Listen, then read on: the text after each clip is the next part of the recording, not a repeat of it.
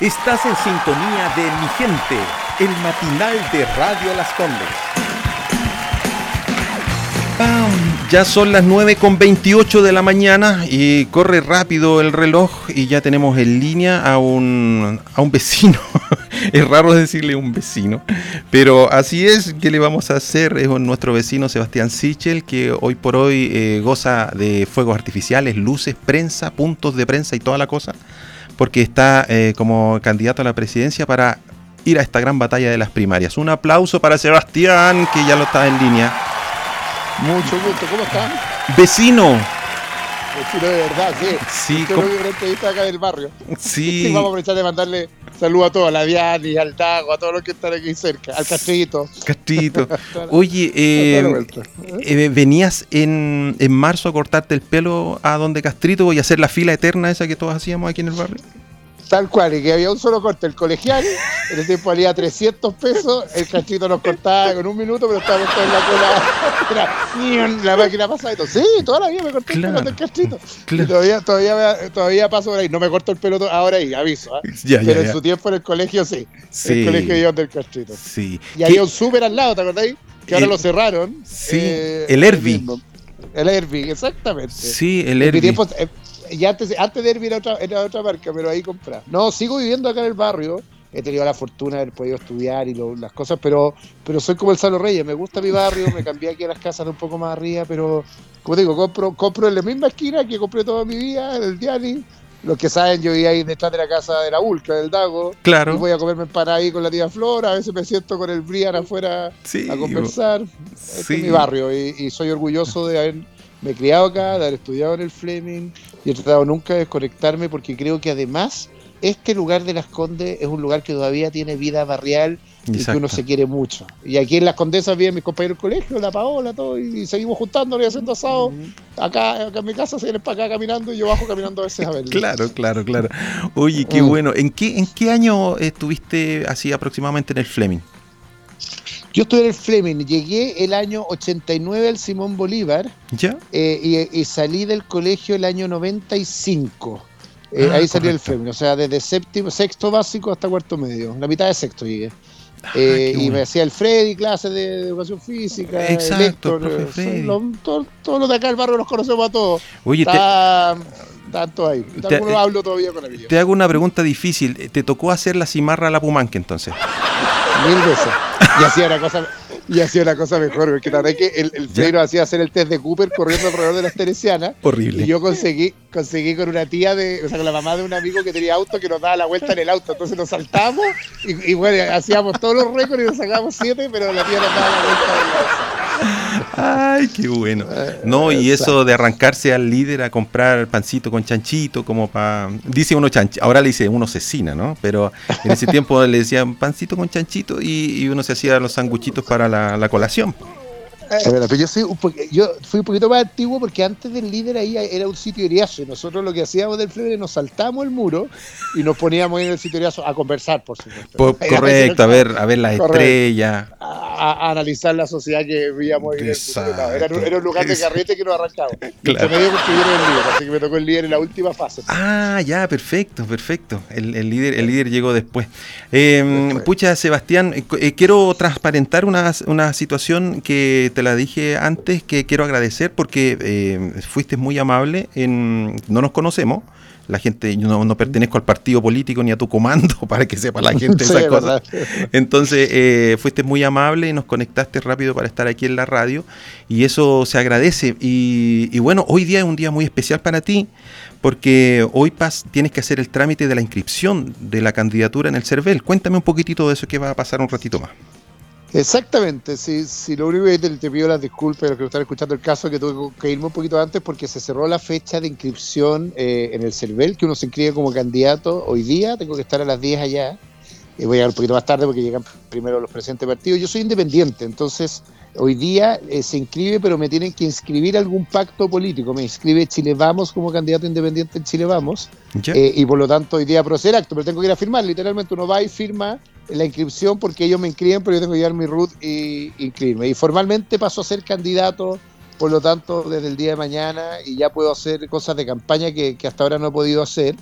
hasta una cosa bien increíble, como soy independiente no tengo permiso para hacer campaña, entonces eh, no he podido salir de las comunas que están en fase 2 o el fin de semana, cosa que los otros candidatos hacen, así que voy a poder ir a otras regiones y, hacer más campaña activa. Mm, correcto. Eh, bueno, las primarias, ¿qué fecha tienen? Las primarias son el 18 de julio. Puede votar cualquier persona. Esto es súper importante. Eso es súper importante, ¿cierto? Estaba en la Feria Patricia el fin de semana y me preguntaron, oiga, ¿yo puedo votar por usted?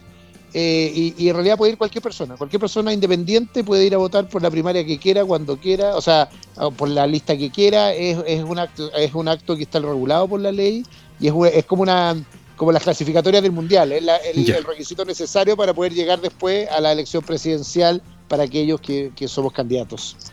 Ah, correcto. Va a estar duro, ¿ah? Va a estar duro eh, porque este fin de semana como que se nos movieron las aguas a todos, ¿no? Sí, pero, pero pasaron varias cosas que creo que son buenas para el tipo de liderazgo que yo trato de ser, que es un cambio total y un castigo a la clase política en general. ¿ah? Esto como que los que creen que el gobierno le fue mal, a la oposición le fue bien, le fue todo mal, a todos los partidos tradicionales desaparecieron, se desvanecieron y hay mucha demanda de liderazgo nuevos, de gente independiente.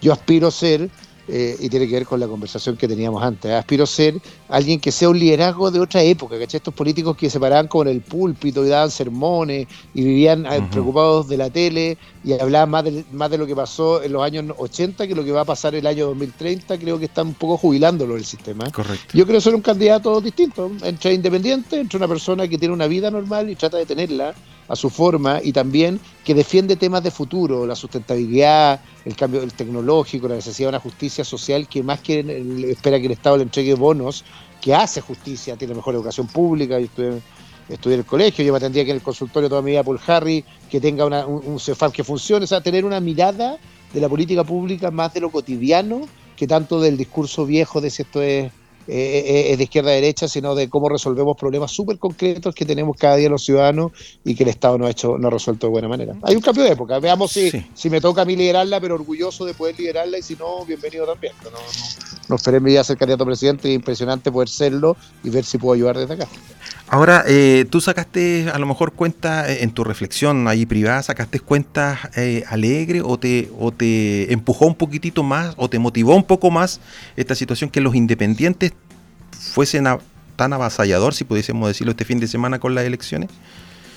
Sí, me pasó una cosa, la verdad, que, ¿Mm? dije, no estoy tan loco, porque venía transmitiendo hace como dos, tres años que la política del futuro va a estar marcada mucho más por gente independiente que tiene testimonios de vida distinta que no hacen carrera funcionaria dentro de los partidos y que es más libre o más libre pensadora, que está más dispuesta a defender lo que cree sin necesidad de entrar en el catálogo tradicional de lo que te dice el partido que tienes que defender.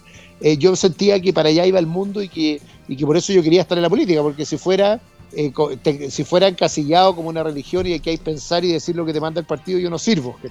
Eh, y lo que pasó en la elección del domingo, dije, bueno, bueno, estaba tan loco mi tesis, que finalmente la política del futuro va a ser así, con gente que entra, eh, lidera y sale y no vive de la política toda su vida, no lleva 30 años en distintos cargos, que también opina lo que cree y no lo que le dicen que tiene que opinar. Y lo que pasó el domingo es que la gente eligió ese tipo de personas, y es una buena noticia para el país que eso pase. Sí, sí, fantástico. Sebastián, em, quedó a la escoba con la DC ayer, ¿ah? Estuvo simpático. Eh, perdón que me, me, cause un poco de risa, pero era como una serie, una película que, que Jimena Rincón decía que no, después que, que, que se decida su, su amiga Proboste, y después dice Proboste dice, me llamaron eh, y yo dije que no, y después salió Flores y dijo, está abierta la posibilidad. Entonces, ¿esto lo que pasó ayer es un símbolo de la crisis que existe en los partidos tradicionales? Sí, 100%. Pura vieja política. Si la vieja política hace eso, que es todo como un juego de máscaras. Nadie dice de verdad lo que quiere decir porque está buscando una estrategia para hacer otra cosa.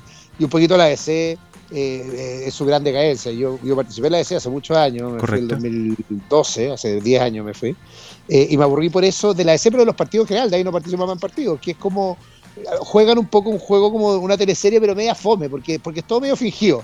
Que voy no voy, pero que si va el otro yo no voy, que si va yo no voy, es como que seré yo cuando uno termina y empieza a echarle la culpa a la polola, entonces para no decirle que en realidad ya la dejó de querer, le empieza a decir, mira, en realidad no eres tú, soy yo, es lo mismo, ayer vi eso, eres, es yo, yo quiero ir, pero si usted no quiere ir, yo, yo no voy. ¿Sabes qué? Al final me encantaría mucho más los partidos que quieran saber que la firme, creemos que es mejor candidata Yarna y vamos a ir con ella ahora, y yo me bajo, o al revés, ¿sabes que yo tengo una primaria y la Jimena va, y se acabó la teleserie. Pero hacen este suspenso para tratar de jugar en el ajedrez a ver quién gana más en esta ventaja y no es mi estilo nomás, ¿cachai? Yo el día que digo voy a ser candidato, soy candidato, el día que digo no soy candidato, no soy candidato, el día que digo pienso A, pienso A, y hay algo de esa vieja política que le encantan estas formas como como teleséricas, pero que en el fondo no dice lo básico, que mira, la DC le fue muy mala la elección, sería bueno que tenga un candidato definido luego, y, una de las dos tiene que ser y sería bueno que lo resuelvan en vez de poner este suspenso eterno. Eso es. Claro. Yo eh, pensaba, ¿qué estará, ¿qué estará pasando en el celular de Sebastián eh, el domingo en la noche? Decía yo. porque Evelyn eh, Matei eh, se bajó. Porque dice que no quiere que la municipalidad de Providencia quede en otras manos, que por eso, esa es la verdadera razón por la que se bajó.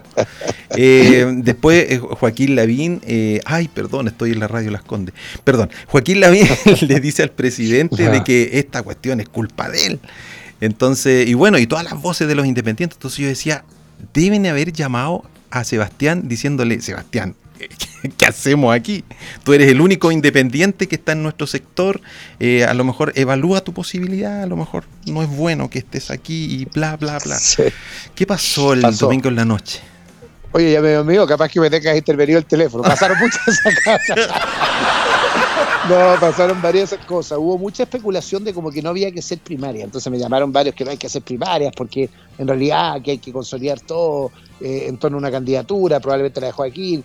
Y yo me, resistí y dije, no, pues en realidad lo que hay que hacer es hacer primarias. Y la, la, gran lección del domingo es que la gente quiere más democracia, no menos democracia. Y por lo tanto tenemos que hacer primaria y en mi caso, además, que con yo creo que con una alta posibilidad de que gane esa primaria yo, y por lo mismo el ser independiente, que algunos te dicen que, que, es lo que corre en contra, yo creo que al revés, a favor, porque te decían como que tú no tenés partido, sí, por eso mismo creo que puedo ganar. Es increíble cuando me dicen que no tenéis partido y se han inscrito casi 6.000 personas en nuestra página Sumemos por Siche, que es más que lo que votan en los partidos políticos, para que te hagan una idea, en el voto por la última elección. Entonces, también es una forma distinta de asociación y como que empezó el terror de la política como de volver para atrás, como volver a los años 90. Mira, no hagamos primaria, ordenemos en torno a, un líder. Yo a Joaquín lo respeto mucho a la vida, ¿eh? eh pero, pero él, pero él es el candidato de la UDI y tiene estas formalidades como que la UDI, el partido más grande, debería ser el candidato de la UDI. Y yo en realidad creo, y se lo dije a la Evelyn Matei con las diferencias que hemos tenido, ojalá compitamos todos, sea lo más abierto, más participativo, que vaya mucha gente a votar y que gane más mejor, como decía Leonel Sánchez. Y para qué no enredamos tanto, y lo del domingo para mí es una lección de democracia los que trataron de armar una lista que fue, que fue el mundo de Chile Vamos, cerradita, con solo los partidos, con la gente republicana que no participe nadie más y que nadie más juegue, le fue mal.